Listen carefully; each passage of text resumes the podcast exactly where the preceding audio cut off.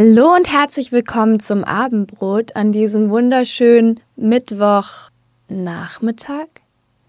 Für mich ist Nachmittag irgendwie erst um vier, aber ich glaube, per Definition ist alles nach zwölf Nachmittag und irgendwann fängt der Abend an.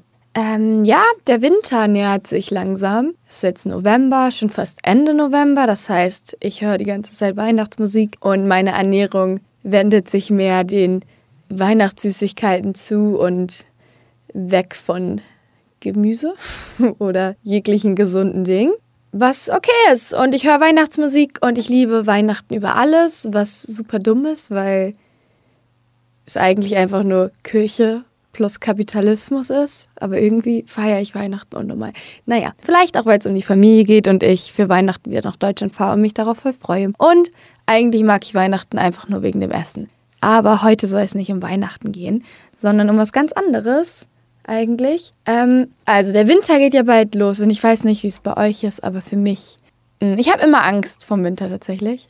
Ich fürchte mich vom Winter, weil ich schon merke, so wenn die Sonne nicht mehr so viel scheint und es nicht so hell ist und ich viel Zeit drin verbringe und bla bla bla, man wird einfach unglücklicher. Und ja, man kennt ja diese Winterdepression und alles. Und ja, ich merke auch jetzt gerade so in den letzten Wochen ging es mental auf jeden Fall eher bergab, sagen wir es so. Und, und das hat mich zum Nachdenken gebracht über verschiedene Themen und meine Notizen und Gedanken sind sehr wirr und gestern Nacht habe ich mit Martha, einer Freundin von mir, darüber telefoniert und wir hatten ein sehr langes Gespräch und danach war ich eigentlich einerseits noch verwirrter, aber es hat mich auch weitergebracht. Und naja, äh, mal schauen, wo wir am Ende dieser Episode landen. Ich weiß es nämlich noch nicht.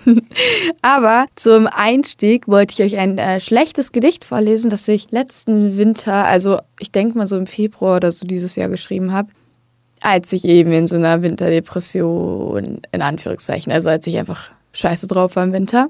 Und es ist wirklich nicht so gut und das ist sehr pathetisch, aber es passt zum Thema und deswegen lese ich es euch jetzt vor. Viel Spaß mit diesem traurigen Gedicht. A minor. Ich bin allein, als der letzte Ton verklingt.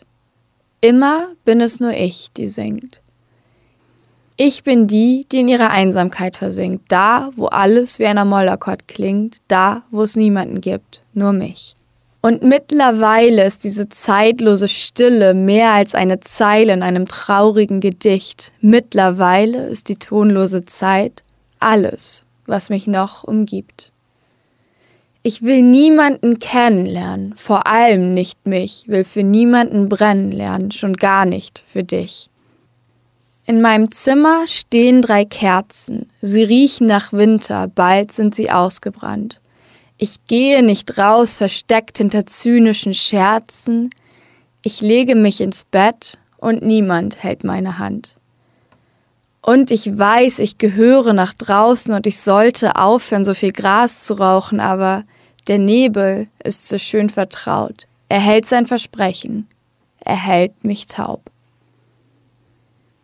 Ja, das war auf jeden Fall das Gedicht von mir. Super toll.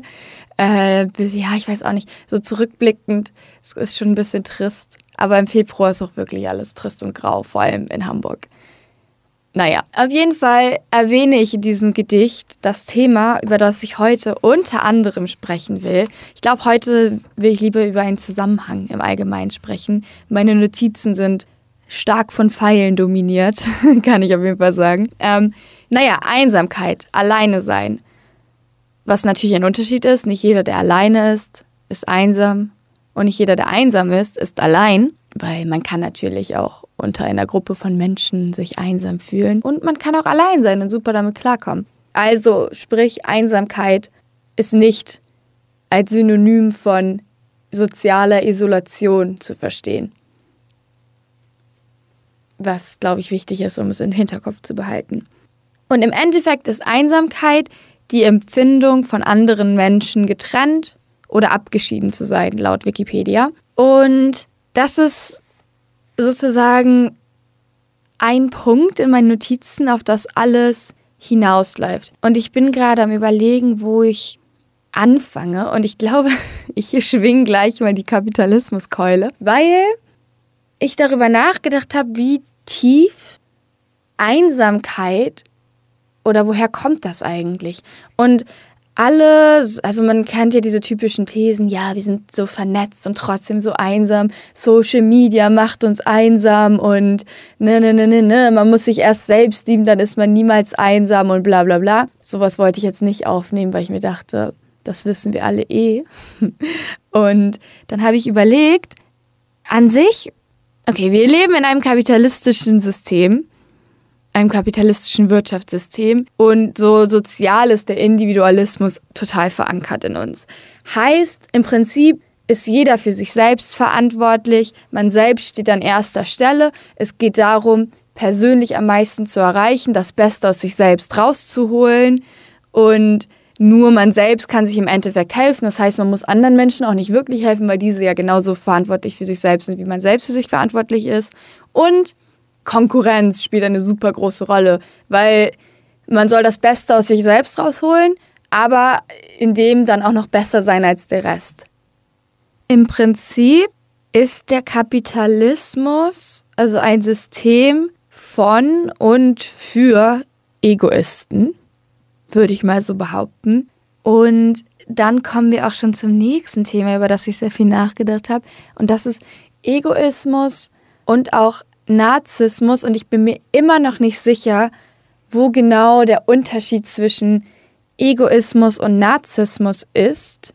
Ich glaube auf jeden Fall, dass Narzissmus sozusagen die krassere Version von Egoismus ist. Ich weiß auch nicht, ob das so ein Stufensystem ist, weil ich glaube, das sind noch verschiedene Theorien, weil Narzissmus ja letztendlich ein psychoanalytisches Phänomen ist und eigentlich auch eine psychische Störung, also eine narzisstische Persönlichkeitsstörung, ist schon nochmal was anderes. Also gehe ich vielleicht mit dem Begriff auch immer ein bisschen zu leichtfertig um. Aber ich habe ein paar Notizen dazu. Im Prinzip ist ein Egoist ja jemand, der rücksichtslos handelt und vom Handeln anderer profitieren will und immer auf den eigenen Vorteil bedacht ist. Was im Kapitalismus geradezu eine Anforderung ist, um zu funktionieren, als zum Beispiel Firma, wenn man jetzt im, größeren Rahmen denkt, muss man irgendwie, also ich sag mal so, die Konzerne, die sehr erfolgreich sind und sehr reich, sind nicht reich geworden, weil sie Rücksicht auf andere nehmen. Zum Beispiel HM würde vielleicht nicht so viel Geld machen, wenn sie Rücksicht auf die Kinder nehmen würden, die ihre Kleidung in Bangladesch produzieren unter super schlimmen Bedingungen. Nur ein kleines Beispiel.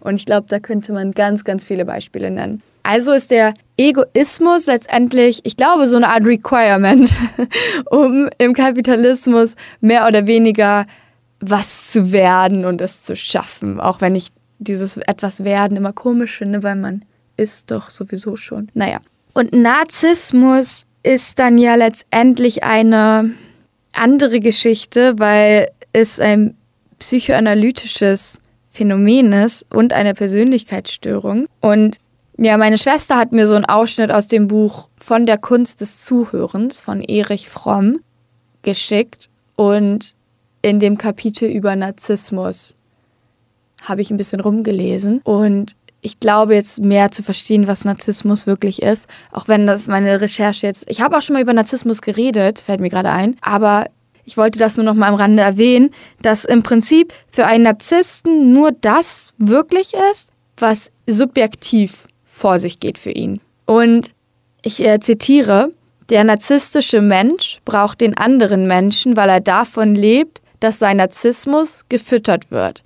Er ist ja ein äußerst unsicherer Mensch, weil weder seine Gefühle noch sonst etwas ihre Begründung in der Wirklichkeit haben.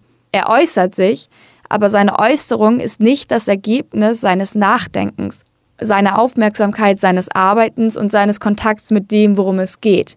Vielmehr ist die Tatsache, dass es seine Äußerung ist, Grund genug, dass sie wahr ist. Allerdings hat er ein großes Bedürfnis, seine narzisstische Begründung bestätigt zu bekommen. Kann er sich seines Narzissmus nicht versichern, beginnt er an allem zu zweifeln. Denn wer ist er dann noch? im Prinzip brauchen Narzissten, also andere Menschen, weil sie davon leben, dass praktisch sie bestätigt werden in ihrem Narzissmus, in ihren Annahmen. Und äh, Narzissten verhalten sich sehr irrational und ein wirklicher Narzisst ist unfähig, eine richtige Beziehung zu führen mit Menschen zum Beispiel. Und ich glaube, das hängt mit dem Egoismus insofern zusammen, dass ich glaube, Narzissten egoistische Eigenschaften haben, aber nicht, nicht jeder Egoist ist Narzisst. Es kann sein, dass ich im Folgenden manchmal den falschen Begriff verwende, weil ich mir, wie gesagt, nicht ganz sicher bin. So, wo ist jetzt der Zusammenhang von Narzissmus und Kapitalismus? In dem Kapitel sagt Herr Fromm auch, dass der Narzissmus im Prinzip das entscheidende Problem der menschlichen Entwicklung ist und im Prinzip alle Lehren der Menschheit, als Beispiel nennt er den Buddhismus, die jüdischen Propheten, das Christentum, die Humanisten etc., sich darin einig sind, dass es im Wesentlichen um die Überwindung des Narzissmus geht. So ist Buddha zu Buddha geworden zum Beispiel, weil er selbstlos geworden ist. Die Überwindung des Narzissmus ist also der Beginn von Liebe, von Brüderlichkeit. Ich zitiere, denn solange Menschen narzisstisch sind, bleiben sie einander entfremdet, zueinander feindselig und unfähig, den anderen zu verstehen. Und das ist jetzt wahrscheinlich voll der Fast Stretch, aber ich habe schon das Gefühl, dass dieses individualistische, kapitalistische System, ähm, ich höre mich so pseudo an. Naja, tut mir leid.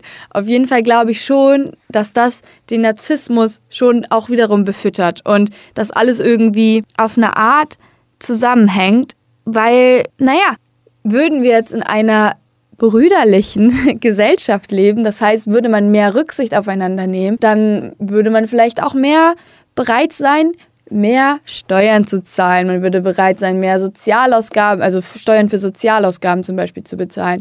Vielleicht gäbe es ein bedingungsloses Grundeinkommen etc. Also mehr in die Richtung des Sozialismus gedacht vielleicht. Wäre ja eine Möglichkeit. Ich finde, das hängt schon mehr mit Brüderlichkeit, äh, Liebe jetzt vielleicht nicht, aber mit Brüderlichkeit zusammen als der Kapitalismus. Ist ja kein Wunder. Okay, wirklich meine Notizen sind ein einziges Wirrwarr. Ich muss selber die Gedanken in meinem Kopf ordnen. Aber ich habe schon jetzt über ein paar Sachen gesprochen, die meiner Meinung nach zusammenhängen. Nämlich Kapitalismus, Egoismus slash Narzissmus. Es besteht eine Verbindung dazwischen, meiner Meinung nach. Dann haben wir natürlich Social Media.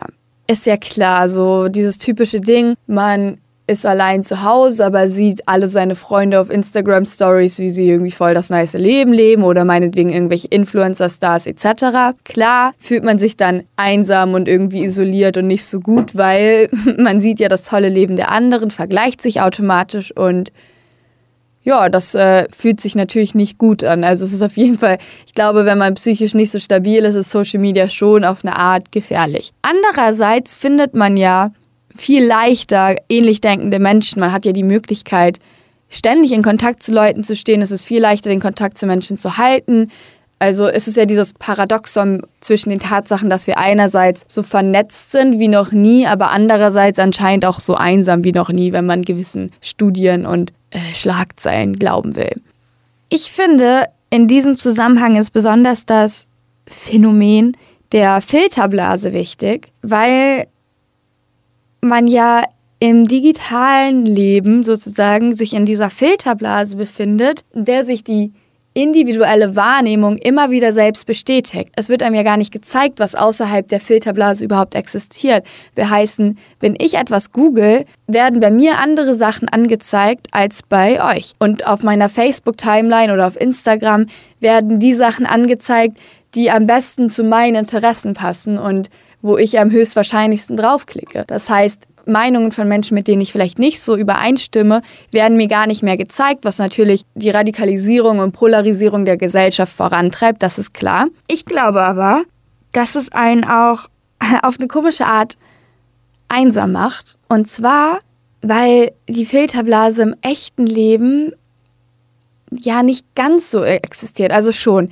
Oft leben Menschen auch in ihrer Filterblase im echten Leben, beziehungsweise vielleicht in einer anderen Form der Filterblase, einfach je nachdem zum Beispiel in welcher Stadt man wohnt, mit welchen Leuten man sich umgibt etc. Aber ich habe zum Beispiel voll die Erfahrung gemacht, dass meine Filterblase hier in Ungarn, umgeben von Freiwilligen aus anderen Ländern als Deutschland, voll zerplatzt ist, weil ich gewisse Memes zum Beispiel von Humor oder so angenommen habe, dass alle das kennen, aber das kannte einfach gar keiner außer mir. Oder ich habe gewisse Musik gehört, gewisse Interessen etc die andere Leute gar nicht für wichtig halten oder das einfach nie relevant für sie war. Aber ich dachte, das ist super wichtig. Und dann habe ich mich hier irgendwann schon ein bisschen einsam gefühlt in der Hinsicht, dass einfach ich nicht wirklich relaten konnte oder niemand zu mir relaten konnte.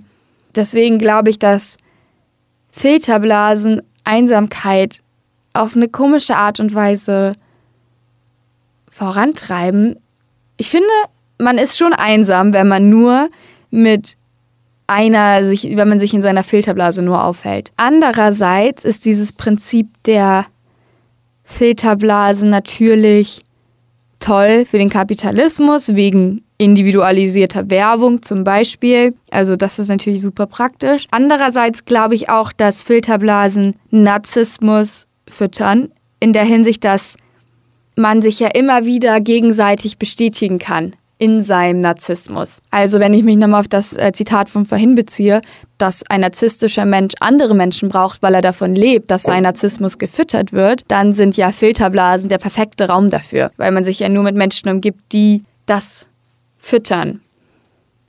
Außerdem äh, gibt es auch noch sowas wie den kollektiven Narzissmus, äh, der oft in Patriotismus oder Nationalismus endet. Äh, ich kann dazu auch nochmal ein Zitat vorlesen. Der kollektive Narzissmus ist der Narzissmus des kleinen Mannes. Er kann auf diese Weise dieser narzisstischen Erfahrung frönen und gleichzeitig sich in Übereinstimmung mit allen Mitgliedern seiner Gruppe wehen, da der Narzissmus auf die Gruppe ausgeweitet ist. Tatsächlich eint dies auch diese Menschen und stärkt es sie, wenn sie gemeinsam ihren Glauben in ihre außerordentlichen Eigenschaften ausdrücken können. Dieser kollektive Narzissmus steht hinter dem, was man Nationalismus nennt. Er ist zugleich der Nährboden für die meisten Kriege. Und das Buch ist von einer Zeit vor dem Internet und natürlich auch vor Filterblasen, jedenfalls digitalen Filterblasen. Ich glaube aber, dass es äh, eigentlich voll gut anwendbar auf dieses Prinzip der Filterblase ist, weil natürlich füttern sich zum Beispiel Rechtsradikale in ihrer Filterblase immer wieder gegenseitig in ihrem kollektiven Narzissmus, den sie Patriotismus vielleicht nennen würden, was in sehr radikalen nationalistischen Ansichten enden kann und äh, super gefährlich natürlich für die Gesellschaft ist. Okay, in meiner Filterblase ist ein Phänomen, tritt sehr häufig auf, was mich sehr nervt und das ist äh, die Idee von Self-Care. Das heißt, diese ganzen Ideen von wegen, ja, man muss sich Zeit für sich nehmen, leg dir doch einfach eine Gesichtsmaske auf und nimm Schaumbad. Hör auf dich selbst, es ist okay, ein Introvert zu sein, bleib doch einfach zu Hause, wenn dir danach ist, ne, ne, ne, ne, ne. Und das soll einem irgendwie helfen und man soll sich selbst lieben und bla bla bla. So dieses Phänomen ist in meiner Filterblase sehr präsent. Und ich bin mega genervt davon, weil für mich Okay, das ist ein bisschen kompliziert zu erklären. Sagen wir so, ich, mir ging es vielleicht nicht so gut in den letzten Jahren ab und zu, wie es ja wahrscheinlich vielen nicht so gut geht, wenn sie, wahrscheinlich bin ich auch einfach nur jung. es ist jetzt nicht so dramatisch alles. Auf jeden Fall habe ich dann immer mich selbst an erste Stelle gestellt, weil ich dachte, ja, ich muss ja irgendwie meine eigenen Probleme auf die Reihe kriegen und ich soll, muss auf mich selbst aufpassen, bla bla bla. Das hat mich aber irgendwie einfach nur zu voll dem egoistischen Menschen gemacht. Und das hat mich jetzt in so eine richtig tiefe Einsamkeit getrieben. Und hier schließt sich der Kreis. Ich glaube nämlich, dass die Überwindung des Egoismus zum Ende der Einsamkeit führt. Ich glaube nicht, okay, ja, man kann seine Einsamkeit auch damit bekämpfen, indem man lernt, alleine klarzukommen. Das ist ein wichtiger Teil. Aber ich glaube, das wird ein bisschen überhyped, überschätzt momentan, gerade in meiner Filterblase. Ich weiß nicht, wie es in eurer Filterblase aussieht, aber ich glaube, wenn man einfach mal aufhören würde, immer nur an sich zu denken, immer nur sich selbst an erste Stelle zu setzen, wenn man vielleicht auch in einem System leben würde, in dem es nicht nur darum geht, äh, den größten Profit zu erzielen, das meiste aus allem rauszuholen, etwas zu werden und man kann ja auch alles werden und man kann so viel schaffen, wenn man nur dafür kämpft und so. Wenn man vielleicht diese Gedanken ein bisschen zurückstellen würde und vielleicht versuchen würde, sein Herz zu öffnen, verletzlich zu sein, Menschen zuzulächeln, auf Menschen zuzugehen, anderen Menschen eine Chance zu geben, andere Menschen an erste Stelle ab und zu zu stellen, dann würden sich vielleicht auch Gefühle von Einsamkeit in Luft auflösen und vielleicht auch ein Großteil der Probleme, also persönliche Probleme, gar nicht mehr so wahrnehmen, weil man einfach gar nicht ständig nur an sich selbst denkt und sich nicht immer nur alles um das Selbst dreht, sondern man vielleicht mehr an die Gemeinschaft denkt und sich ein bisschen zurückstellt. Mir ist auch aufgefallen, dass ich so oft das Gefühl habe, nicht dazu zu gehören, weil ich mich erstens bewusst auch ausgrenze immer als Selbstschutz, mich überlegen fühle, äh, aus, sagen wir mal, narzisstischen Gründen, oder weil ich auch immer das falsch angehe. Also ich gehe in eine neue Gruppe, also ich, ich betrete einen Raum mit Menschen, die ich vielleicht nicht richtig kenne und dann gucke ich, okay, wo ist mein Platz, wo kann ich mich reinquetschen, anstatt mir zu überlegen, wie kann ich etwas bereichern, wie kann ich meinen positiven Teil dazu beitragen, etwas besser zu machen, etwas größer zu machen, den Kreis zu erweitern, anstatt mich reinzuquetschen anstatt in dem bestehenden System das meiste zu erreichen, also mein Wohlstand anzuhäufen, das meiste von dem, was da ist, zu nehmen, an mich zu reißen und darauf aufzubauen, anstatt etwas dazu beizutragen, dass es allen besser geht. Also praktisch aus mir selbst raustreten, selbstloser werden, den Egoismus überwinden. Und das ist super schwer natürlich. und ich glaube aber, dass im digitalen Leben es einem helfen würde, auch ein bisschen aus seiner eigenen Filterblase herauszukommen, weil man dann eben auch nicht immer nur mit Menschen sich beschäftigt, die ähnlich sind wie man selbst und man sich immer nur in seiner individuellen Wahrnehmung bestätigt, weil das wiederum den Narzissmus füttert, beziehungsweise einen vielleicht auch egoistischer macht. Und das äh, ist natürlich dann wiederum negativ, weil ich das Gefühl habe, dass Egoismus einen einsam macht. Ja, ich glaube, wenn man immer nur sich selbst an erster Stelle sieht, und klar, man kann so gut klarkommen mit sich, wie man will, so im Endeffekt ist das Schönste im Leben ja doch Kontakt mit anderen Menschen, Freundschaft, Liebe, Familie. Ich finde, also ich finde schon, dass einem das immer noch mehr gibt. Also man kann sich selbst nie so viel geben, wie einem eine richtig tolle Freundschaft geben kann. Das geht einfach nicht. Jedenfalls kann ich das nicht und ich will das auch nicht für mich ist das viel wichtiger. Und ich habe das so ein bisschen neglected, weil ich immer mich selbst an erster Stelle gestellt habe und dachte, ja, ist ja okay, wenn ich absage, weil es mir nicht so gut geht. Ja, ab und zu ist es auch okay, aber man darf sich darauf nicht zu so sehr ausruhen, weil ab einem gewissen Punkt ist es auch einfach nur unkorrekt. Und ich will nicht immer nur unkorrekt sein. Und ich will aufhören, mir so viel darauf einzubilden, dass ich halt kein netter Mensch bin und halt einfach nicht so da reinpasse manchmal und so. Nein, vielleicht sollte ich auch einfach mal nett sein und aufhören, so mich selbst so wichtig zu nehmen und mich selbst so ernst zu nehmen, anstatt einfach mal nett gegenüber Menschen zu sein, aufhören vielleicht immer meine beschissene Laune an allen Menschen um mich herum auszulassen und mich dann selbst zu bemitleiden, weil es mir ja nicht so gut geht und der Tag ist ja eh beschissen, also kann ich ja auch beschissen zu allen anderen Menschen sein. Es ist richtig bescheuert an sich. Es geht halt nicht immer nur um mich. Es geht ja um alle anderen auch. Man ist ja eine Gemeinschaft. Wir existieren ja nebeneinander. Vielleicht existieren wir auch nicht unbedingt füreinander, aber der Mensch ist äh, ein Herdentier, whatever. Freundschaft, Liebe und das alles ist super wichtig und man muss, dafür muss man halt auch was geben. Man kann nicht nur nehmen. Das funktioniert nicht so. Man muss was zurückgeben dafür. Eine Freundschaft funktioniert nur, wenn man in einem Austausch steht, genauso wie Liebe nur funktioniert, wenn man im Austausch steht, genauso wie eine gute Familie davon lebt, dass alle Menschen sich geben und nehmen und nicht einer gibt und einer nimmt. Ähm, ja. Scheiße, okay. Also muss ich vielleicht versuchen, ein netterer Mensch zu sein und den Kapitalismus zu stürzen gleichzeitig. Ich weiß nicht, ob das geht. Aber darüber Darüber habe ich halt super viel mit Martha gestern am Telefon gesprochen, weil wir uns dachten, dass man vielleicht wieder mal anfangen sollte, einfach um an die Menschen um einen herum auch ein bisschen zu denken, nicht immer nur an sich selbst zu denken. Aufhören sollte, sich als Priorität zu sehen. In dem Sinne. Natürlich darf man sich selbst nicht verlieren. Na, ne? also das heißt ja nicht, dass man jetzt nur noch tut, was alle Menschen um einen herum wollen, etc. das nicht. Aber ey, ich bin wirklich so egoistisch, dass es mir nicht, überhaupt nicht schaden würde, einfach mal ein bisschen mehr auf die Menschen um mich herum zu achten. Wirklich. Also es wird halt auch langsam echt lächerlich, wie egoistisch ich manchmal bin. Und das kann ich mir auch nicht mehr verzeihen. So, dafür gibt es auch keine Erklärung, keine Entschuldigung. Es ist einfach scheiße und das war's. So, es ist einfach eine schlechte Eigenschaft. Und das ist auch nicht cool. Das macht mich auch nicht irgendwie zu einem coolen, zynischen Menschen oder so. Es ist einfach nur selbst so ein Selbstschutzmechanismus, aber aus einem egoistischen Grund heraus, weil es mir darum geht, dass es mir gut geht, anstatt dass ich auch darüber nachdenke, dass es anderen gut geht. Und kein Wunder, dass man sich dann einsam, isoliert, alleine fühlt, wenn man immer nur an sich selbst denkt. Wenn sich die eigene Realität komplett auf die subjektive Wahrnehmung beruft, natürlich geht es einem dann irgendwann nicht mehr gut. Natürlich ist man dann einsam. Man hat ja nur seine eigene Erfahrung. Und alles andere glaubt man ja gar nicht wirklich. Das ist super gefährlich.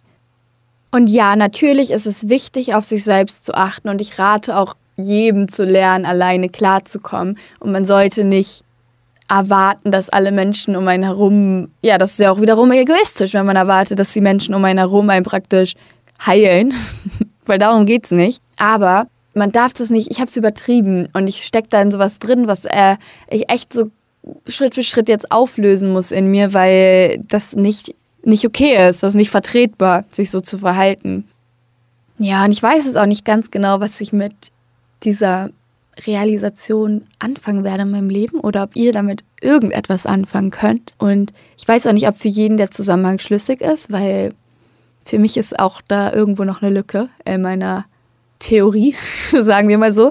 Aber ich glaube, so die Message einfach mal, ah, es ist, ich fände es einfach schön, in einem, einer Welt zu leben, in der man mehr aufeinander achtet, mehr sich hilft gegenseitig.